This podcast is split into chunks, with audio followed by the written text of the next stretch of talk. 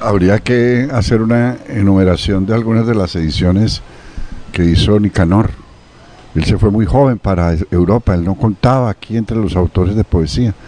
Y mientras estuvo en España, en Galaxia Gutenberg hizo, por ejemplo, la poesía reunida de Octavio Paz. Él fue el editor, él fue el que confrontó todos los textos, él los organizó. La poesía reunida de Nicanor Parra es otra de sus obras. La de José Agustín Goitisolo, la antología que hablaba ahora Manuel, que se llama Las Ínsulas Extrañas. La de José Ángel Valente, él hizo toda la confrontación. Es decir, eh, es el editor, el editor eh, de mesa y editor editorial, digamos, de eh, poetas muy trascendentales en la lengua en castellano. Y ese es un mérito que pocos colombianos sabemos que lo hizo un colombiano. Claro, por... hay que recordárselo a Colombia. Es decir, yo creo que Colombia también le debería a Nicanor por lo menos su lectura. Es decir, aquellos que se precien de ser amantes de la poesía, lectores de poesía, por lo menos le deberían su lectura, ¿no? Porque desde luego fue una vida entregada total y desprendidamente a la poesía. Y qué mejor ofrenda o qué mejor confirmación de vida que esa. La gran poesía del siglo XX se está quedando muy huérfana, dice usted, pero otra vez, ustedes dos están empeñados en una tarea silenciosa y también yo creo no exenta de sentido del humor, que es la siguiente, ya que se acabó la poesía, ya que se acabaron los libros, entonces están dedicados a la poesía y a los libros. Sí, yo creo que es una cualidad moral que compartimos Manuel y yo, somos absolutamente anacrónicos y negados a estar al día en nada. Yo, yo desde luego en eso lo suscribo plenamente y creo que la editorial que, que codirijo eh, eh, da buena fe de ello. Es decir, mm, pretextos hoy tiene y perdonad que haga que no sé hacer propaganda de eso, sino se hacer propaganda de mis autores. Eh, pretextos hoy sigue vendiendo los libros que publicó hace 40 años. Pero no solamente eso, sino que ahora que, que ustedes no están al día, que la poesía se acabó y no hay libros, ustedes están empezando, usted Darío, en, entre otras y muchas, también en, otra mina, no en otra parte, burra yo, eh, en Neafit, eh, en Cartagena, eh, Manuel en España, en el resto de América, descubriendo voces de gente muy, muy joven.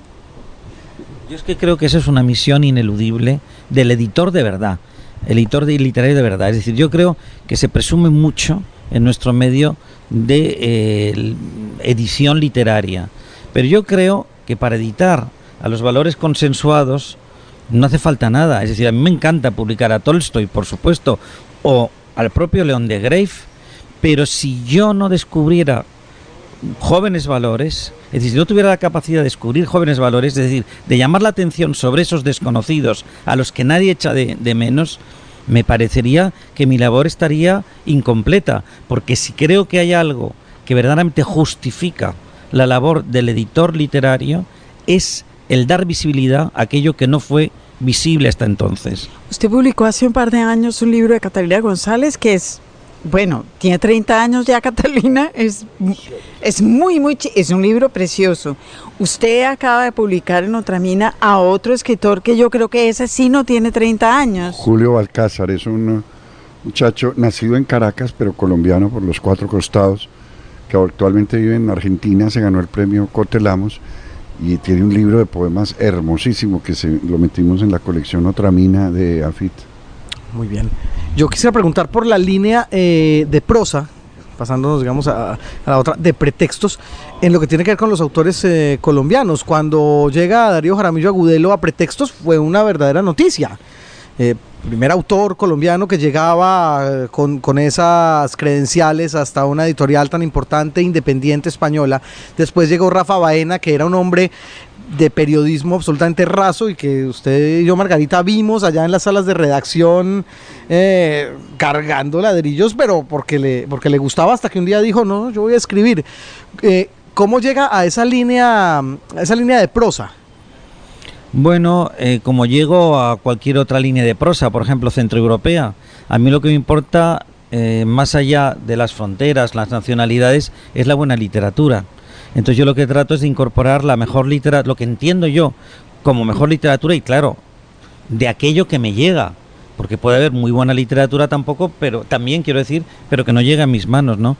Pero, y, y a mí, si me permitís, en, aparte de, Darío Jaramillo y Rafa Baena, al que yo tengo en altísima estima, ¿eh? Eh, voy a dar una primicia con permiso de aquí de Margarita Valencia, que yo voy a publicar también un libro de Margarita Valencia.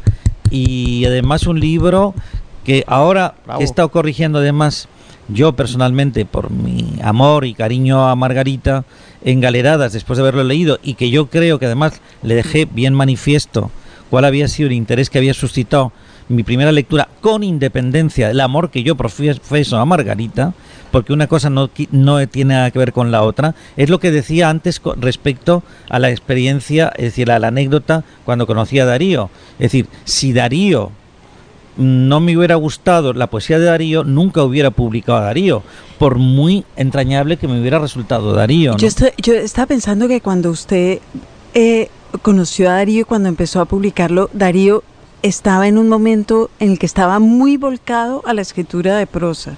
Usted estaba en ese momento casi que dedicado a la, a la novela y de ahí salieron, ya había pasado cartas cruzadas, pero bueno, no me acuerdo qué siguió. Memorias de un hombre feliz, novela con fantasma, fueron las dos siguientes. Todo eso salió con Alfaguara. Pero yo cuando, cuando mm, Pretextos comenzó a publicarme la poesía, yo tomé una decisión que me apoyó Manuel y se lo agradeceré siempre, de retirarme de las grandes editoriales, de no tener libros ni en Planeta ni en Alfaguara, sino irme, entregarle todo lo que yo escribiera y que la editorial considerara publicarle, se lo, dárselo a pretextos. Entonces, a partir de eso comenzaron a salir libros míos en pretextos. En este momento hay 12 títulos míos en pretextos. Pero es como debe funcionar, o por lo menos como debía funcionar antaño, otra vez volvemos a no estar al día, la relación entre un editor y su escritor. Por supuesto.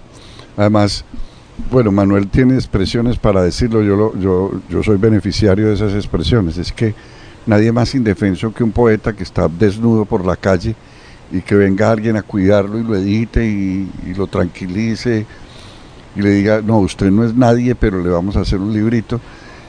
Es, pero que se lo diga con cariño y, eso es lo que me pasa con, con pretextos. Otálora fue otro que usted publicó hace poquito, ¿verdad? que es tan bonita esa historia. Un premio, sí, con porque usted lo había, usted lo había leído antes aquí, ¿verdad? Yo lo leí antes porque Eduardo había sido alumno mío en uno de los de los eh, de las maestrías de escrituras creativas que, por cierto, comandaba eh, maravillosamente bien Azriel Bibliovich para la Universidad Nacional. Y ahí fue cuando conocí a Eduardo y empecé a leer sus primeras cosas y hasta tal punto fue mi entusiasmo por las cosas que le había leído que yo fui el que le recomendé además que concurriera a este premio que es un premio de, de, novela corta muy prestigioso en mi país que concurriera porque yo no le podía garantizar evidentemente nada porque los jurados son totalmente autónomos por supuesto faltaría más pero dije oye ¿por qué no pruebas? porque yo creo que si lo ganas eh, podría ser un espaldarazo para tu obra. Y efectivamente tuvimos la gran suerte que aparte lo ganó, eh, si no por unanimidad, por mayoría mm, sobrada el premio y para mí fue una doble satisfacción, una triple satisfacción. Primero porque era ese muchacho que conocí, por el que había apostado. Segundo, porque a mí siempre que gano de mis premios, lo digo con toda, a lo mejor en detrimento de mi propio país, pero siempre que lo gana un latinoamericano me muero de la alegría. Y tercero, en este caso, es que era colombiano. ¿eh? que yo, Colombia es un país eh, que quiero tanto que siempre digo que a ver si algún día me hacen eh, por lo menos esto compatriota, compatriota honorario.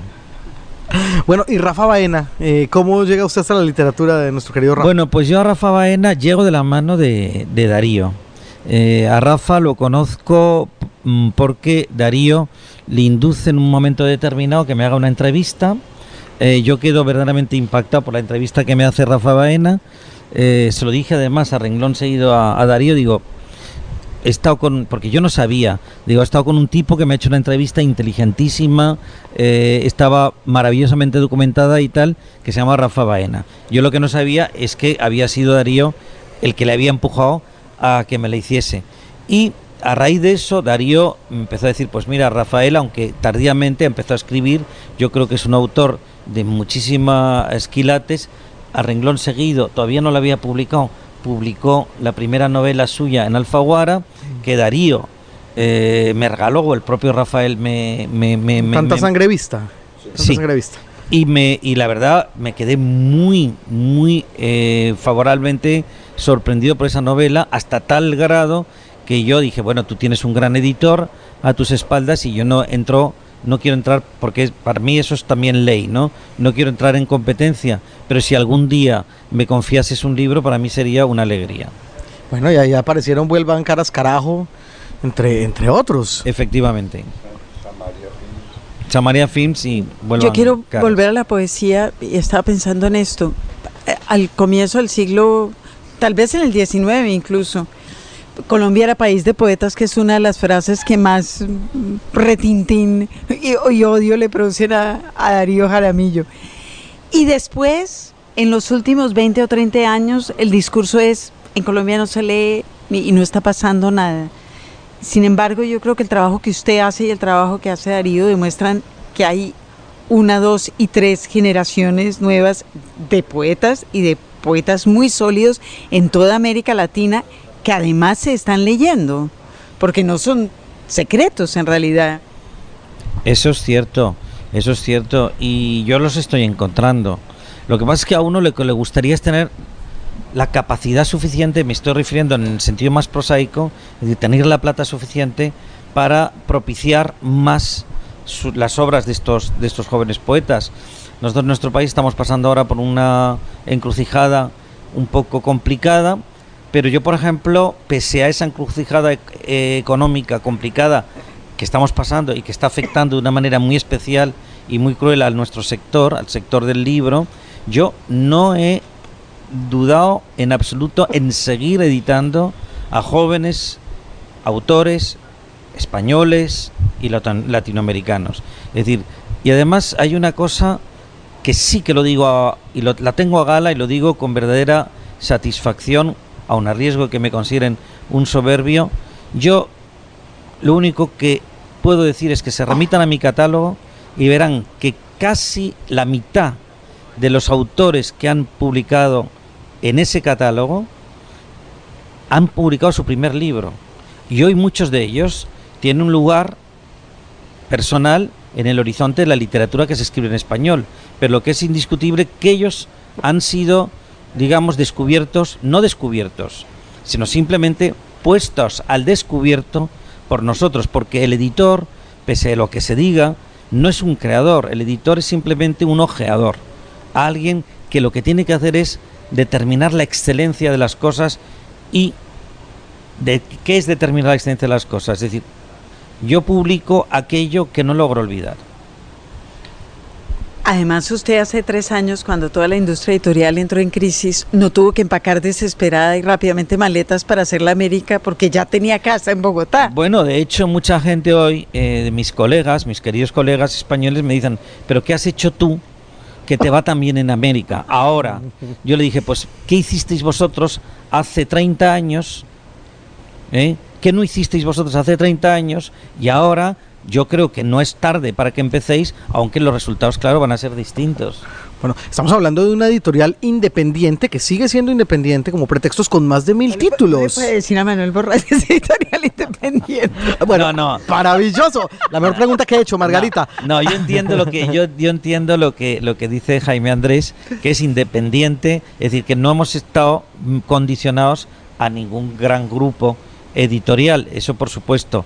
Independiente también desde el punto de vista económico, si queréis, Claro. es decir, pretextos no ha estado jamás tutelada, salvo que por nuestras particulares eh, eh, por nuestros particulares patrimonios. Es decir, pretexto se ha, se ha jugado su plata, no se ha jugado la plata de nadie para hacer lo que está haciendo. Y eso lo digo también con, vamos, con, no te voy a decir con orgullo porque yo no me considero una persona orgullosa, pero lo digo con verdad. Pues son mil títulos y, y ya casi 40 años, ¿no? Y con los mismos bríos. Sí, sí. Bueno, yo te diría que los mismísimos bríos, lo, lo que pasa es que nos los, los, los bríos también las, las crisis a veces te los atenúan, ¿no? pero no, pero debo decir, comprendes que estamos ahí, seguimos publicando el mismo régimen publicando de novedades. jóvenes autores eh, colombianos. colombianos. bueno, pero debe venir algo grande, además para los 40 años, eso sí es seguro. Perdón algo grande se viene para los 40 años de pretextos, ¿no? Yo creo que ustedes ya deben tener preparada alguna edición especial. Bueno, la que ha mencionado mmm, Darío, para mí es una edición ah, de una gran responsabilidad, que es la autobiografía de Juan Ramón. Que la autobiografía de Juan Ramón, Juan Ramón la escribió, digamos, linealmente, pero sí la dejó perfectamente estructurada. Es decir, y lo que se ha seguido en esta edición, el criterio de edición que se ha seguido es precisamente seguir escrupulosamente con las indicaciones que dejó Juan Ramón en vida y lo que se ha hecho es reconstruir eso que no le dio tiempo a él por una falta de tiempo precisamente hacer, ¿no? Entonces para mí, bueno, y sobre todo es publicar a uno de mis poetas de referencia. Yo creo que la gran poesía eh, española, de ambas orillas además, le debe muchísimo a Juan Ramón en el siglo XX indiscutiblemente y desde luego el siglo XXI a mi juicio, sigue siendo deudor en poesía a ese excelente poeta, yo diría que hispano, ¿eh? porque Juan Ramón no podemos considerarlo exclusivamente, tampoco es una casualidad que naciera en Huelva, que fue desde donde nacieron, salieron, comprendes esto, eh, las carabelas y tal. Y además, bueno, Juan Ramón sabéis que él se consideraba como una, no te os voy a decir que un apéndice pero sí como un discípulo de, del gran Rubén. Esta es una joya de señal memoria. De viva voz, el poeta León de Grave declama su poema de Proclo. Después de que escanciáramos el vaso postrimero, metidos ya en la cima berroqueña, nos dimos a decirles a Orión, a Fomalhaut, a Aldebarán, nuestra congoja, y a Proción y al divino boyero, no sonreían, no sonreían, sino que se hermanaban con nuestra ánima pequeña, no se mofaban de nuestro diminuto afán. Muy más allá del mundo de los astros queda el país difuso de los sueños. Muy más allá del campo de los sueños el reino está brumoso y coruscante de la locura que en sus brazos muelles todo el amor y límite atesora.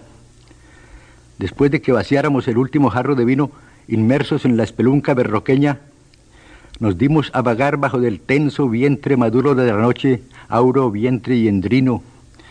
Ya nos cantaba su canción sahareña, sensual, sexual, la noche, perfumada de jazmín y de incienso. Canción epitalámica imbuida en un ambiente tibio de calígine, infusa de la música felposa que integra el sortilegio nirvana. Canción de éxtasis denso que resume y acendra entre sus filtros la aventura después de que vaciáramos el último vaso de vino inmersos en la espelunca berroqueña, nos dimos a soñar bajo del rútilo combo odorante vientre diamantino de la noche se enseña. Para la noche virgen, para la virgen noche no es siempre el hombre mútilo. Muy más allá del túrpido deseo queda el país del sueño insaturable. Más allá del deseo incoercible queda el país joyoso y frío y cáustico de la locura que en sus brazos férreos todo el amor sin lindes atesora después de que escanciáramos el jarro postrimero metidos ya en la cima berroqueña, nos dimos a narrarles a las constelaciones nuestra congoja y al matutino lucero. No sonreían, no sonreían de nuestra ánima pequeña, no se mofaban de nuestras infinitesimales desolaciones. Y más allá de los rútilos orbes queda el país transido de los sueños. Y más allá del yermo de los sueños se asienta la región ebria y radiante de la locura, que en sus brazos róseos todo el amor y límite atesora. Esta es una joya de señal memoria. Los libros. Señal Radio Colombia. El Rum Rum Editorial. Pues Margarita, una noticia que la semana pasada nos llenó de júbilo, por supuesto, porque supimos que un tercer colombiano se hizo merecedor del célebre premio Alfaguara de novela. Ahora, en un momento en que Alfaguara pasa por un interregno absolutamente extraño al saberse su compra por parte del grupo de Penguin Random House. Sí, eso sí es como cuando en el matrimonio de uno anuncian el matrimonio de alguien más. y- Algo así, ¿no? pues no lo dejaron reinar ni 10 minutos. Ajá. Y yo creo que la discusión desde, desde el anuncio, además porque lo hicieron con un día de diferencia, Sí. la discusión desde el anuncio del premio ha sido la compra de Alfaguara Mm. por parte de Random House y no el premio a Jor- a Jorge Franco que se lo dieron con su obra El Mundo de Afuera. Ujú. 175 mil dólares. 175 mil dólares, nada despreciable. No para nada. Em, en el jurado, el jurado estaba presidido por, por Laura Restrepo eh, y estaba compuesto por Sergio Vila San Juan, Ignacio Martínez de Pisón, Ana Cañelas, Nele Queguel y Pilar Reyes, que, que no tiene voz, que tiene voz, pero no voto. Mm, bueno, Laura Restrepo, la presidenta del jurado, dijo que la novela aborda un secuestro desde un punto de vista muy original. Esperemos que pronto esté en el mercado para leerla y que pronto tengamos aquí a Jorge Franco para, Ojalá. para hablar con él y para que nuestros oyentes puedan, puedan oírlo también. Seguramente. Bueno, por otra parte, Jorge Franco ha sido mm, históricamente autor de Planeta. Con esto me imagino que eh, da un brinco completo a esta otra editorial a pesar del limbo en el que se encuentra ahorita Alfaguara. Por lo menos está claro. Pero ganar el premio supone un, es, supone un contrato editorial, o sea que Sí. por lo menos esta novela del mundo afuera será, La primera de muchas ahí. será publicada por, ah, por Alfaguara y ya, y ya veremos si ellos publican el resto de la obra eh, de la obra de Franco, cuya primera novela, yo creo que la que lo lanzó al estrellato fue Rosario Tijeras, ¿verdad? Así es, eh, una novela que fue llevada al cine y que todavía sigue siendo un libro muy vendido aquí en Colombia. Después vendría Paraíso Travel y otras, eh, me acuerdo de una que se llama Mala Noche, que creo que son cuentos, si no estoy mal, o es la primera novela antecesora de, de Rosario Tijeras. En todo caso, enhorabuena para Jorge Franco. Sí. Nos alegra mucho su Está- premio. Está muy bien y, esper- y esperemos que pronto venga a, a los libros. Confiemos que así sea. Un libro, un autor. Continuamos en esta entrevista desde Barranquilla con el editor de la editorial española Pretextos, Manuel Borrás, y el escritor colombiano Darío Jaramillo Agudelo. Usted fue durante décadas un escritor discreto y casi, casi secreto en el sentido de, que estaba negado o no le gustaba mucho hablar con el público. Ahora, en su calidad de editor, eh, está teniendo constante eh, contacto con los lectores. ¿Qué le pasa a usted con los lectores ahora? ¿Cómo los ve? Lo mismo, me da una pereza horrible tener que hablar con nadie. Aquí me siento Me- muy mejorando lo asustado. presente. Eh, Gracias. Cuando me están entrevistando ustedes también me siento muy asustado y casi todas las preguntas que hace me tengo que inventar la respuesta porque no me sé las respuestas. Mm, Me siento como fuera, como pez fuera del agua. Es más, me voy a quedar callado. No, no, no, no, porque la que viene. Nada, nada, nada. No, porque la que viene es para usted. Y es eh, en torno a, a ese ir y venir, a esa ida y vuelta de pretextos con Latinoamérica, esa relación que hablaba Manuel Borrás. eh, también los contenidos latinoamericanos han llegado, como sucede con nuestra poesía, a manera de canción popular. Y en ese caso quisiera remitirme a ese libro entre ensayo y antología que es eh, la poesía en la música popular latinoamericana. Ah, ese- de ese libro yo lo quiero mucho porque me divertí muchísimo haciéndolo. Es, y me arruiné también porque compré un montones de discos. Pero era un libro que yo me debía a mí mismo y lo, lo disfruté enormemente. Yo al principio creí que estaba haciendo un artículo y el artículo se fue creciendo y creciendo y ya esto no tiene tamaño de artículo, tiene tamaño de una cuarta parte de un libro, de medio libro, de un libro y, y fueron unos cuatro o cinco años muy, muy agradables y llenos de, curiosidad y de, de descubrimientos. Tengo muy buen recuerdo de, lo que gocé haciendo ese libro. Y esto es una pregunta para los dos que han hecho antologías de, poemas amados. quiero que me hablen del proceso de hacer una antología. Usted acaba de hacer una antología de los 100 poemas mejores del mundo mundial. Darío está haciendo o acaba de hacer una antología de los 100 mejores sonetos del mundo mundial. Eso, digamos, eso es un trabajo, es un poco como de traducción, hay un cierto placer vicario ahí, una cierta responsabilidad, ¿qué hay? Sobre todo por mi parte mucha irresponsabilidad, porque eso fue una mm, oferta que me hizo, vamos, un, un encargo que me hizo una persona muy querida, Juan Camilo Sierra, cuando inauguró su, su editorial Luna Libros, que yo considero pues que es un poco como mi hermano menor en la edición en Colombia. Y bueno, yo, Juan Camilo, lo que me pida, le voy a decir como lo que me pida Margarita o, Darío, ¿no? Eh, esta joven escritora. Yo, yo, voy a decir que sí siempre. Y dije que sí y me metí desde luego en un berenjenal tremendo. Porque te os podéis imaginar, menos mal que no fue del mundo mundial, sino de la lengua. Es decir, porque son los 100 mejores poemas de la lengua española. Pero claro, la verdad es que me sirvió para releer a muchos de los poetas clásicos que yo he leído, por ejemplo, como de La Torre, ¿no? Francisco de la Torre, pues que, que de pronto me había quedado un poco periclitado y darme cuenta, actualizar con esas lecturas y darme cuenta de la importancia que habían tenido y que seguían teniéndolo, que habían tenido en mi vida de lector y que seguían teniéndolo ahora, que eran actualizables, ¿no? Y bueno, ya te digo que fue sobre todo un gesto de irresponsabilidad. El criterio que empleé fue como el criterio que empleo para editar cualquier cosa, tremendamente subjetivo. Y después lo que sí concluí al final, eh, en que había hecho una antología casi, casi de poesía amorosa, ¿no?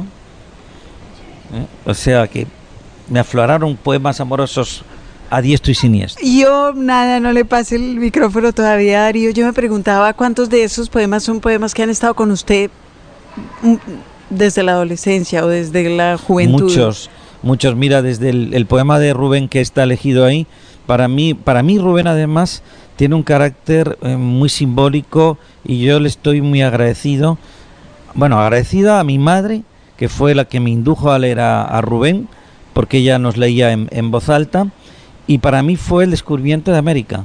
Rubén supuso el descubrimiento de América. Eso lo he contado en alguna ocasión y en algún texto incluso lo tengo escrito, que eh, yo el primer viaje imaginario que realicé a América fue un niño de más, no sé si tenía 12 o 13 años, que fue cuando se me descubrió Rubén de una manera así y clara.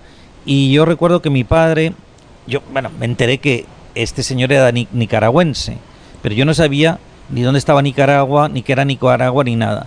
Y mi padre, que tenía la enciclopedia en su despacho Espasa Calpe, siempre que se tenía una duda, a la enciclopedia Espasa. Y después él reforzaba lo que la enciclopedia, en los casos que lo requería, decía. Y yo no sé si recordarais que había como unos desplegables, unos mapas desplegables de América Central. Entonces yo recuerdo, ahora, retrospectivamente, no, ese niño siguiendo la línea para encontrar ese pequeño país donde había nacido, el que había empezado con esto a, a, enamorar. Y entonces para mí, yo os digo, hombre, que fue el primer viaje simbólico a América y creo que ahí, en ese niño de 12 años, de una manera muy inconsciente todavía, nació mi vocación latinoamericanista. Pues Darío Jaramillo, si Rubén Darío fue el ingreso de Manuel Borraza a la literatura latinoamericana, ¿cuál fue el suyo a la poesía española? Creo que Becker. Creo que Becker, pero no estoy seguro de la respuesta. De todas maneras, quedó muy bien si digo Becker, ¿no? lucidísimo. Muy bien, queda claro. Lucidísimo. Sí, debe haber sido Becker por una razón, por por las leyendas de Becker y los cuentos de Becker, que son muy para niños y cuasi adolescentes. Yo creo que ahí de brinqué, porque en mi casa se oía poesía, de ahí brinqué a, oír las rimas. Mi padre me leía poemas clásicos españoles, pues eh, era su nombre a una nariz pegado para hablar de, clásicos y, y tal vez por eso es que fui a dar a los sonetos ahora. Y la misma pregunta que le hicimos a, a Manuel Borras, ¿Cómo hace usted sus antologías? Ya, ya, ya nos contó que había hecho una antología primera de León de Grave y después la que hizo 10 años después no era la misma. No, yo he hecho muchas antologías y tengo una larga historia. De, en los años 70 hice una de 18 poemas de Rafael Pombo. En los 80 hice una que se llamaba Sentimentario, que era una antología de poesía amorosa colombiana. Hace poco hice una antología de crónica latinoamericana. En fin, me gusta hacer eso, como poner orden en ciertas cosas. Y el libro sobre la música popular o el libro sobre crónica son eso, es decir, hay manifestaciones un poco marginales, no consideradas oficialmente dentro de la literatura, como puede ser las letras de las canciones o las crónicas. Ese tipo de marginalidad me interesa mucho. Eh, y tengo un montón de ideas para, para antologías. Cuando, Para no trabajar. Pues ya nos habló de una fuera de micrófonos y es este proyecto que a mí se me antoja realmente ambicioso, que es el del soneto clásico español. Es que Así, para esa, la fuente es para esa tremendamente colección que yo hago para AFID que se llama Otra Mina, repitan conmigo. eh, eh, le dije al rector, el año entrante entonces quiero hacer una antología, puedes escoger una de estas dos, o la del soneto clásico español o una antología de poemas sobre ballenas. Y Juan Luis Mejía me dijo, no, hagamos primero la del soneto español, muy ortodoxamente. Eso tiene la ventaja de que me da más tiempo para seguir acumulando ballenas. Ya llevo como 30 ballenas para un libro de antología de ballenas. La de Fit te la hago yo, la de ballena. La de ballenas, qué Muchas divino, gracias. ¿verdad? Eh, Hacemos un programa, de, un problema, un programa de ballenas cuando esté. total. sí. eh, la del soneto, entonces he estado trabajando en ella hace rato.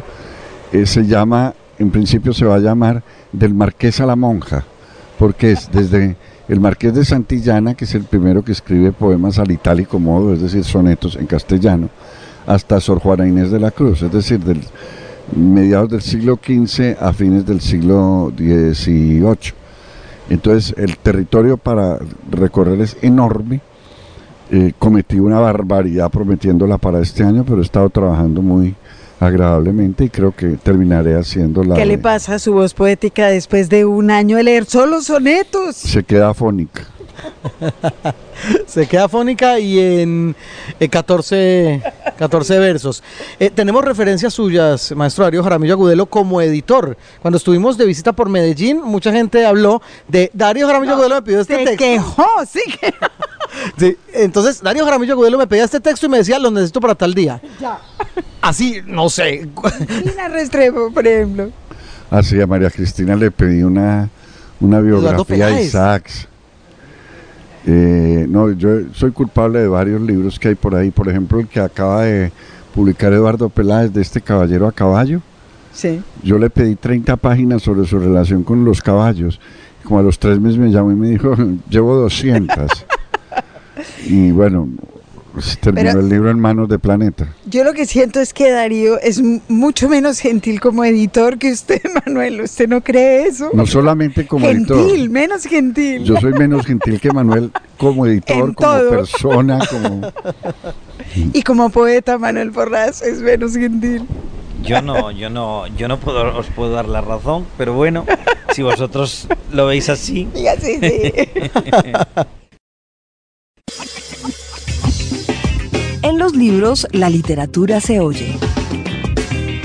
Una musicalización reciente sobre poema de León de Grave es la que hizo el rockero de Piedecuesta Santander, Edson Belandia, director de la agrupación Belandia y La Tigra. A él vamos a escucharlo en un tema que hace parte de su EP dedicado a León de Grave, La lengua del león. De allí proviene este tema llamado Son o Cuando tango la zampoña.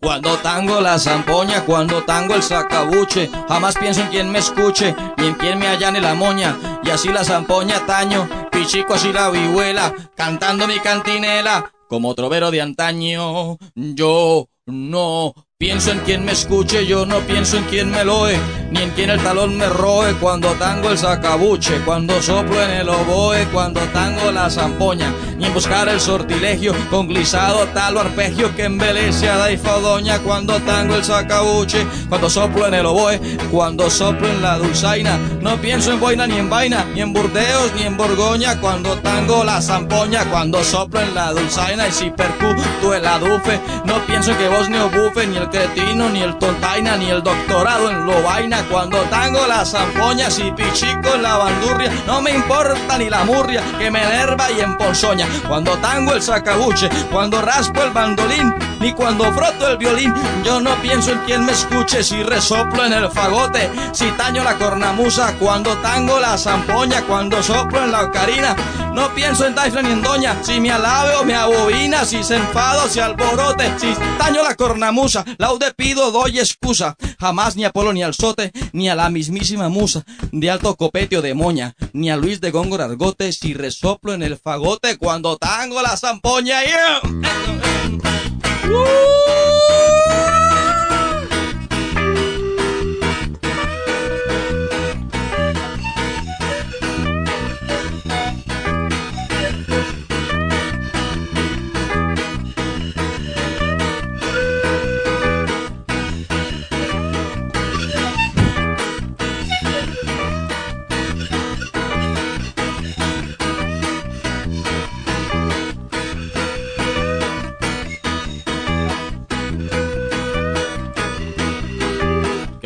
Hermosura, maestro.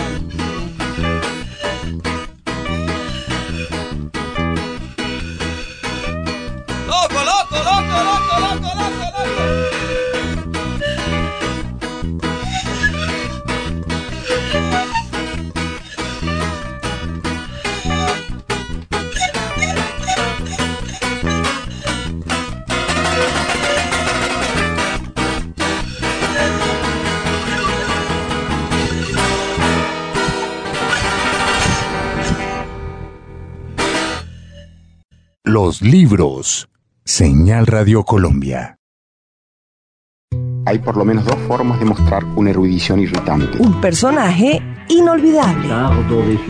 Recientemente dejó el mundo de los mortales Margarita el poeta Leopoldo Panero y se habló mucho del tema, pero ante todo, y lo estábamos comentando aquí fuera de micrófonos, lo que más se contó es que fue un poeta que estuvo mucho tiempo encerrado en un manicomio. Digamos que casi en eso se fueron todas las crónicas alrededor de una obra como la del señor Panero. Pues de una obra que no es corta y que definitivamente es bien importante. Panero, eh, bueno, lo, que pasa es que además Panero tiene una historia personal tan, tan delirante Totalmente. que todo el mundo hace énfasis en eso y se le olvida el gran poeta que fue. Y que viene de una familia, además, Pa- nutrida de Panero era hijo del grandísimo poeta Leopoldo Panero, que no se llamaba Leopoldo María como él. Sí. Era hermano del también poeta Juan Luis Panero, que se suicidó. Y fue una parte de uno de los, tal vez el movimiento más importante de la, de la España de, de, de medio siglo. Eh, fue parte del grupo de los nueve novísimos, junto con Ana María Moix, que también se murió Ah, sí. una semana antes. Y ese grupo fue creado por Josep María Castellet, que, quien fue el responsable de hacer una antología que se llamaba Nueve Novísimos Poetas Ujú. Españoles. Muy bien. Peregrine Ferrer estaba ahí también. Peregrine Ferrer estaba ahí, Félix Azúa, estaba Panero, estaba Ana María Moix. Ujú.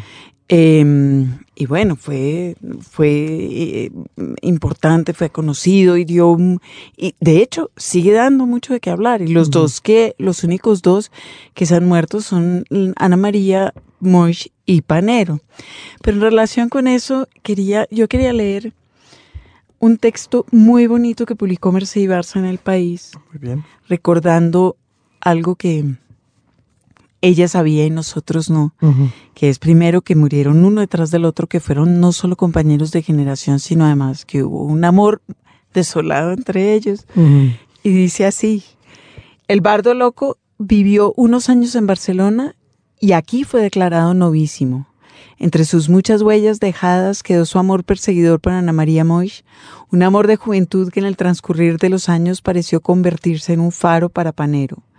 Cuando supe su muerte en Las Palmas, me llegó algo así como un ramalazo de aquella luz entre tinieblas de los dos, de Moix y Panero perdidos en la Barcelona de los primeros años 70. Bueno, pues esa, está esa historia de esta mujer que dice ahí que él cree que Panero se murió de amor. y es, bien- es bien Mire usted, posible. una semana después, claro. Una semana, claro. No sería raro. No es, sería raro. es posible, ¿verdad? Pues creo que poéticamente hablándolo sería una hipótesis muy bella. ¿Verdad muy que literaria. sí? Dejémosla así. No lo, ni lo dudemos, mejor dicho. Ahí está. En verso o en prosa. Bueno, para esta sección de En verso en prosa, que tiene que ver, por supuesto, con la desaparición del poeta Panero, eh, nos vamos a tomar una licencia, Margarita. Y es que le hemos pedido permiso al blog Revista Corónica, que ha lanzado un muy bello podcast, eh, es la manera de decir ahorita, un documento sonoro en la red eh, acerca precisamente del deceso de este importantísimo bate. La revista Corónica Margarita es una publicación hecha en Sudamérica por un grupo de amigos, en Colombia uno, otro en México, otro en Argentina, otro en Puerto Rico y con una gran cantidad de colaboradores alrededor de- del planeta. Los- de lo que se trata es de hablar de esto que tanto nos gusta y por supuesto tiene también este tipo de contenidos sonoros que este en particular nos gustó mucho. Este es, este es, me- a mí me pareció perfecto. Y fíjese que con todas las noticias que salieron haciendo énfasis en el, pues en que Panero era un loco Sí. eh, y olvidando que Panero era sobre todo un poeta, eh, este, este homenaje que le hicieron en Corónica está muy bonito. Pedimos autorización a Daniel Ferreira, que es, no solo participa en Corónica, sino que tiene un blog eh, propio.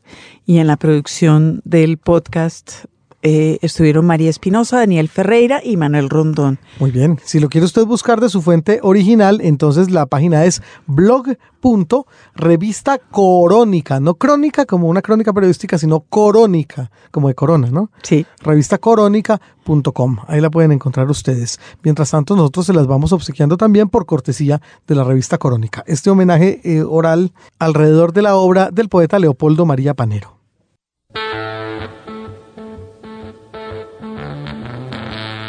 La ruta del salmón. Hoy presentamos Poemas del manicomio de Mondragón.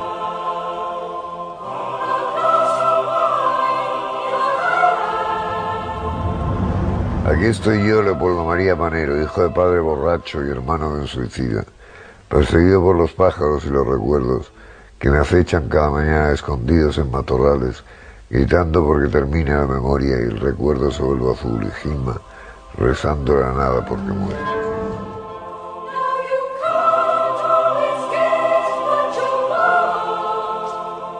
Leopoldo María Panero nació en Madrid en 1948 y desde principio de la década de 1970 ha sido huésped ilustre en diferentes hospitales psiquiátricos.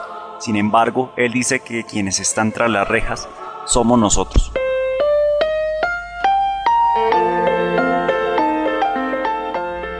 Vosotros, todos vosotros, toda esa carne que en la calle se apila, sois para mí alimento.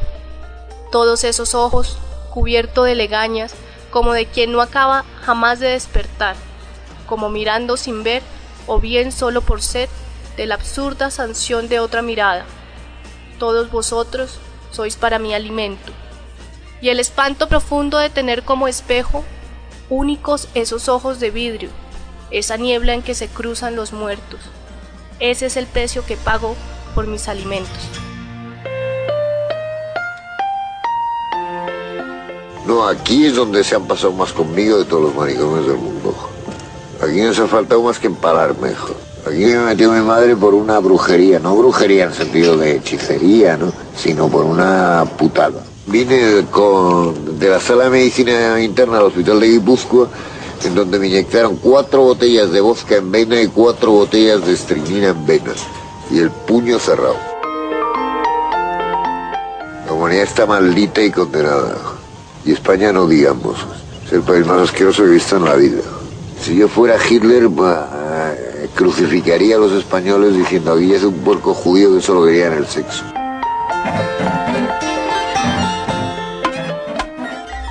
Amor mío, los árboles son falos que recuerdan al cielo lo que fui, y todos los hombres son monumentos de mi ruina. ¿De qué sirve llorar en este crepúsculo en el que el amor empieza si estás tú frente a mí, como lo que un día fuiste, presagio de mí mismo, no de mi destrucción? Última rosa para levantar la tumba, para ponerla en pie como árbol, que contará de nuevo los cielos, mi vida, mi historia que el ocaso vuelve pérdida, como embalaje en manos de extraños, como excremento que a tus pies coloco, o abrumador relato fantástico. Que yo era un perro vagando donde no había vida, lamiendo día a día lápida que me sugiere, y ahora seré si quieres fuego fatuo, que alumbre por las noches tu lectura y ruido de fantasmas para alejar el silencio y canción en la sombra y mano que no supo de otra y hombre buscándote en el laberinto y allí gritando cerca del monstruo tu nombre e imaginando tus ojos. Recuerdo al padre Palomar arriba un día hablándome de Leopoldo. Me decía, eh, le preocupaba mucho Leopoldo.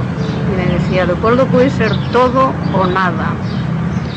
Pues mira, yo creo que tenía mucha razón, no sé, sobre todo en lo segundo, porque, no sé, en lo que terminaba es en el fracaso más absoluto, lo que pasa es que yo considero que el fracaso es la más resplandeciente victoria. Baldomero Montoya fue uno de los psiquiatras que te atendieron, ¿no? Y dice, Leopoldo no es un loco, pero sabe especular muy bien con la locura. Es un hombre mal hecho. Él está dentro de la realidad y la maneja como quiere.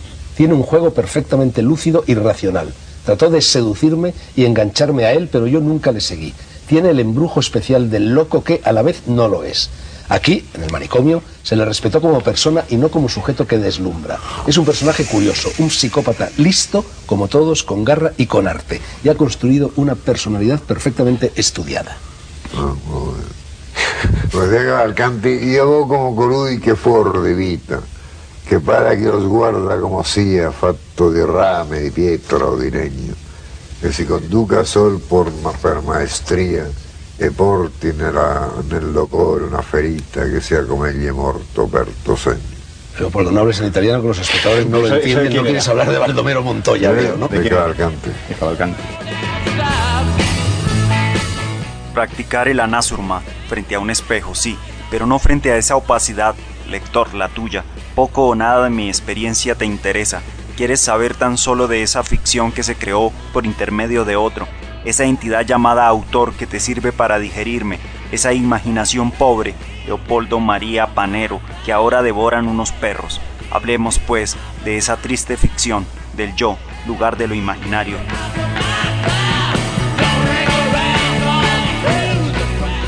No me engaña el espejo.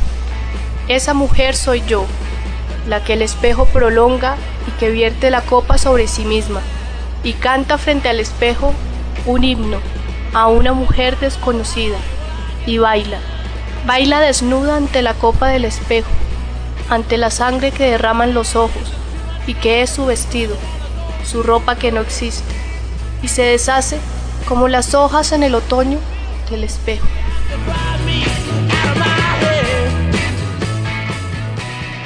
Pues este es el infierno que, digo yo que no sufro, pero me sufrir cantidad. Bueno, hay días que me siento alegre porque va a venir alguien a verme, hay días que me siento triste, no, pero en fin, irritado, apesadumbrado, desesperado si quieres. Triste no, porque me he prohibido todas las emociones, pues sufriría mucho. Pues nadie quiere a un loco, es el nadie quiere a un loco y si estás en un manicomio te detestan hasta tus mejores amigos. No es Dios mío que solo se quedan los muertos, no, sino Dios mío que solo se quedan los locos.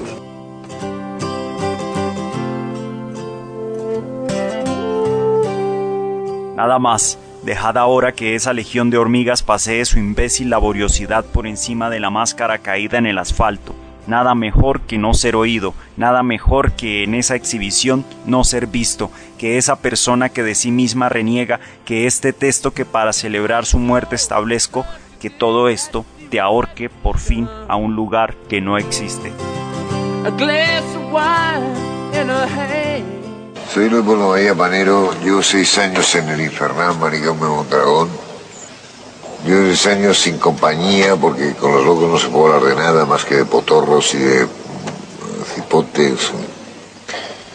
Nosotros una pandilla de follaburras asquerosos. Porque yo me creía que eran angelitos porque habían sufrido mucho, sobre todo los crónicos, ¿no? Pero precisamente porque han sufrido mucho son los hijos de la gran perra mayores que me he encontrado en la vida. Me gusta pasar cigarrillos con los pies, es, es como si me cargara alguien.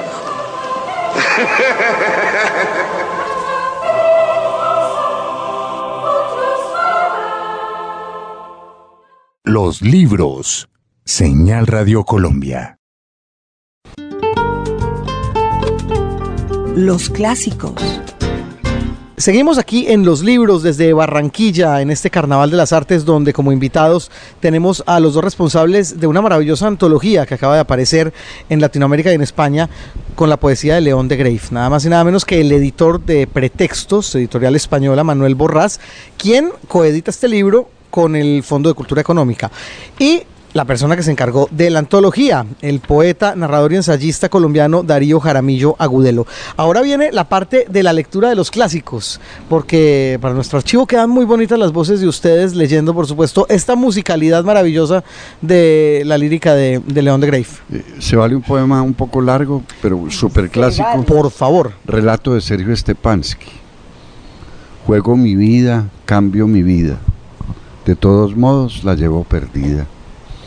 Y la juego o la cambio por el más infantil espejismo. La dono en usufructo o la regalo. La juego contra uno o contra todos. La juego contra el cero o contra el infinito. La juego en una alcoba, en el ágora, en un garito, en una encrucijada, en una barricada, en un motín. La juego definitivamente desde el principio hasta el fin, a todo lo ancho y a todo lo hondo, en la periferia, en el medio y en el subfondo. Juego mi vida, cambio mi vida, la llevo perdida sin remedio. Y la juego o la cambio por el más infantil espejismo. La dono en usufructo o la regalo. O la trueco por una sonrisa y cuatro besos. Todo, todo me da lo mismo. Lo eximio y lo ruin. Lo trivial, lo perfecto, lo malo. Todo, todo me da lo mismo. Todo me cabe en el diminuto hórrido abismo donde se anudan serpentinos mis sesos. Cambio mi vida por lámparas viejas o por los dados con los que se jugó la túnica inconsútil, por lo más anodino, por lo más obvio, por lo más fútil, por los colgajos que se guindan las orejas la simiesca mulata, la tarracota nubia, la pálida morena, la amarilla oriental o la hiperbórea rubia. Cambio mi vida por un anillo de hojalata o por la espada de Sigmundo o por el mundo que tenía en los dedos Carlomagno para echar a rodar la ola. Cambio mi vida por la cándida aureola del idiota o del santo. La cambio por el collar que le pintaron al gordo Capeto o por la ducha rígida que le llovió en la nuca a Carlos de Inglaterra. La cambio por un romance, la cambio por un soneto, por once gatos de Angora, por una copla, por una saeta, por un cantar, por una baraja incompleta, por una faca, por una pipa, por una zambuca, o por esa muñeca que llora como cualquier poeta. Cambió mi vida al fiado por una fábrica de crepúsculos con arreboles, por un gorila de Borneo, por dos panteras de Sumatra, por las perlas que se bebió la cetrina Cleopatra, o por su naricilla que está en algún museo. Cambio mi vida por lámparas viejas, o por la escala de Jacob, o por su plato de lentejas, o por dos huequecillos minúsculos en las sienes, por donde se me fugue en gríseas podres toda la hartura, todo el fastidio, todo el horror que almaceno en mis odres. Juego mi vida, cambio mi vida, de todos modos la llevo perdida. Esto es además el, el león de Grave más bello y más clásico. Y yo estaba preguntándome si alguno de ustedes dos se sabe un poema de Darío Jaramillo de memoria. Señora muerte, por los amigos muertos. Señora muerte, que se va llevando todo lo bueno que nosotros topa.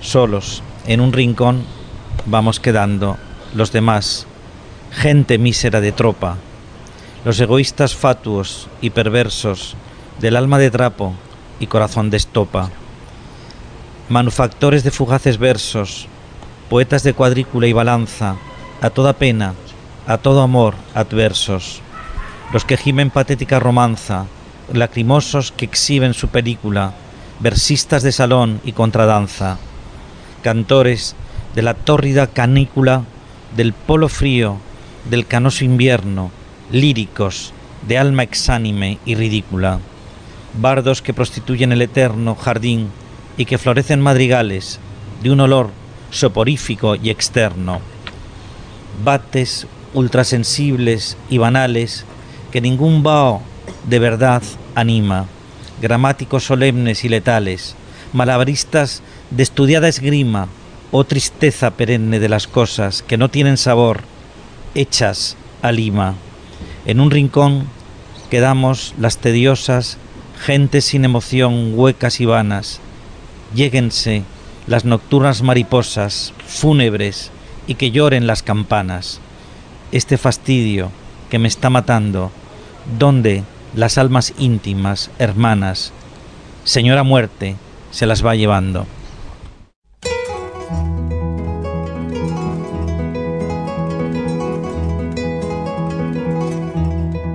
Yo sí quisiera decir que esta última declaración de amor eh, a la poesía de pretextos Darío Jaramillo y el Fondo de Cultura Económica eh, va a ser la felicidad de muchos lectores jóvenes que no conocían a León de Grave y que como le pasó a Darío Jaramillo a sus 13 años van a quedar enamorados para siempre. Muchas gracias a ustedes por esta hora de calor, post almuerzo, sin café. De nada por esta deliciosa tortura, ¿no? Yo les agradezco para siempre. maestro Jaramillo, maestro Darío Jaramillo Agudelo, Manuel Borras de Editorial Pretexto. Muchas gracias por estar con nosotros en los libros en Señal Radio Colombia. Y hasta este momento estamos con ustedes, Héctor Londoño en el Servicio Técnico en Barranquilla, James González en Bogotá, Margarita Valencia, gracias. Jaime Andrés. La nueva escritora de Pretextos. Diga algo. no. Bravo, bravo.